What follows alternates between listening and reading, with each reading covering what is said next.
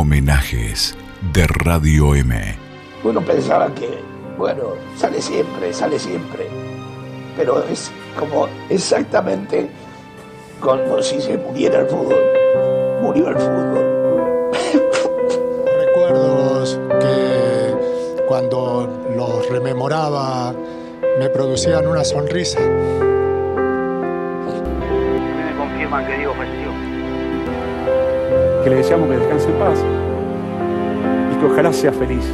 Ser un familiar de todos los argentinos. Así nomás. Yo traté de ser feliz jugando al fútbol y hacerlo feliz a todos ustedes. Eh, creo que lo logré y, y la verdad que hoy no me lo esperaba porque esto es, demasiado, demasiado para una persona, dema- demasiado para un, para un jugador de fútbol. Le, le agradezco con mi corazón. Se cumple el primer año sin Diego Armando Maradona y tiene el gusto de atendernos Ernesto Cherkis Vialo. ¿Qué le provoca Cherkis?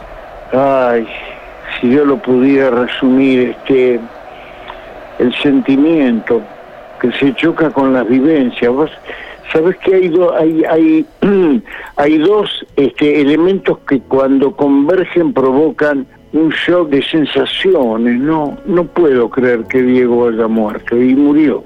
Y no puedo creer que nos haya dejado sin su voz.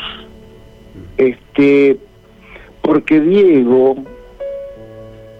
fue mágico jugando al fútbol, pero su voz es muy potente y muy necesaria, ¿no? El otro día cuando mataron al chiquito este Lucas González a la salida de un entrenamiento, de una prueba, no sé, en, la vida Zabaleta, acá en la capital federal, este pensé pensé en, en, en la palabra de Diego, ¿no? Frente a una circunstancia así, todo lo que hubiera provocado y en la movilización que hubiera generado en todos sus colegas, los que jugaron y los que juegan, y no es que el fútbol no se movilizó, hizo tres comunicados, o sea, este, y otra vez vino alguien a proponer un mundial cada dos años y los jugadores tampoco hablaron. Y una vez se manipularon los ascensos con árbitros este, claramente direccionados y nadie dijo nada. Y otra vez se eligió un presidente de hace un año y medio antes y nadie dijo nada. Y otra vez se designó a Macri como único miembro de la Argentina en la FIFA y nadie dijo nada. Y entonces no solamente se extraña a Diego por lo que él era, sino que se lo extraña por lo que él decía que los demás no dicen, en representación de los millones de Diego que no tienen dónde hablar. Mi, sue- mi primer sueño es jugar en el Mundial y el segundo es salir campeón. ¿De qué Diego hablamos? De la estrella, del jugador, del mágico, del mejor, del compañero, del líder, del abyecto, del sublime. No sé, hay tantos, qué sé yo. Y evocar, ¿a quién evocamos? Evocamos al mejor jugador de fútbol del mundo, al autor del bello, del más bello gol de los mundiales. ¿A quién evocamos? al padre desafortunado que el día que cumplió 60 no pudo cumplir el sueño de tener a sus hijos y a su nieto, a su nieto, a sus nietos. No sé de quién, de, de quién estamos hablando. Si tuvieras que decir unas palabras en el cementerio a Maradona, ¿qué le dirías?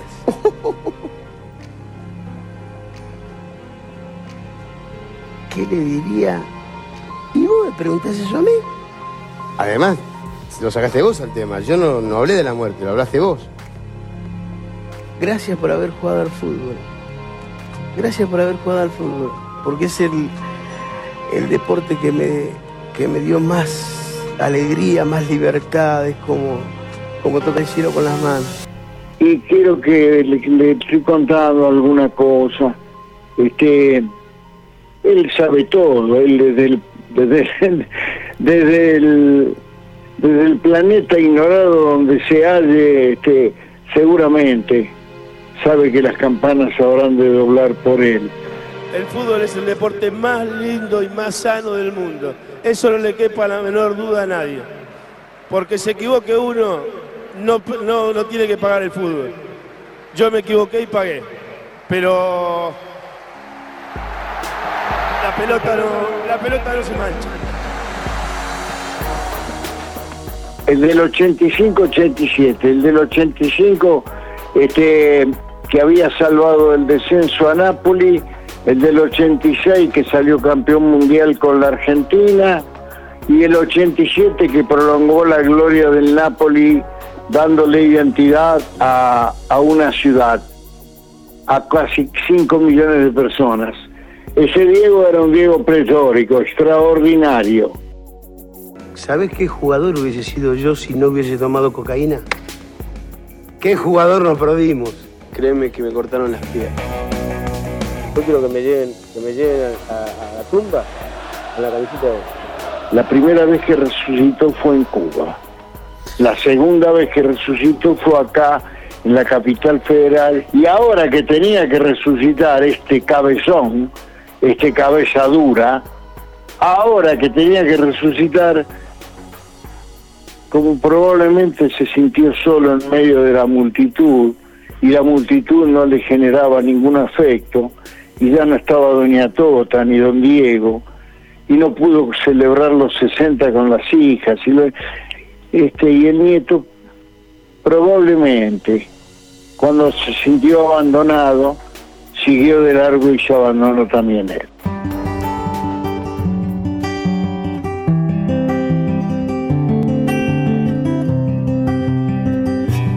Va a ser un día de profundo dolor.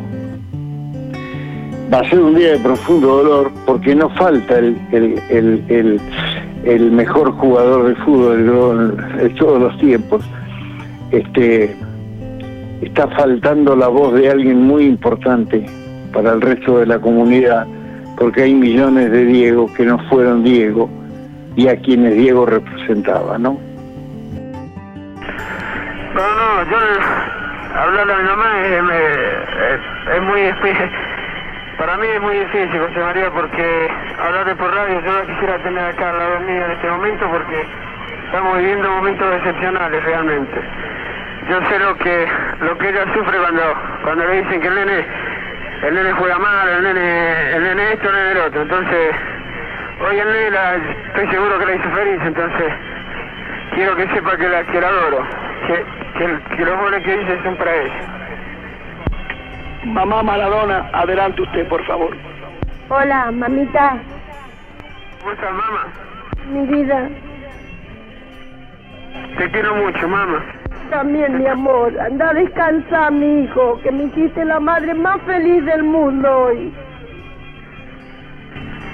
Yo juego para vos, mamá.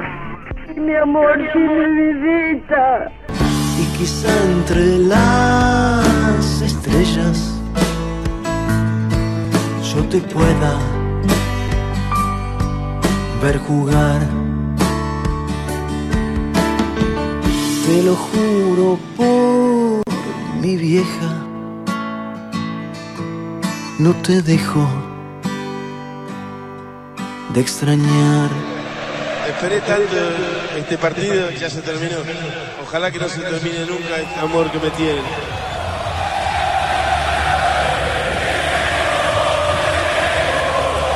Presentó Radio M, Maestra de Radio.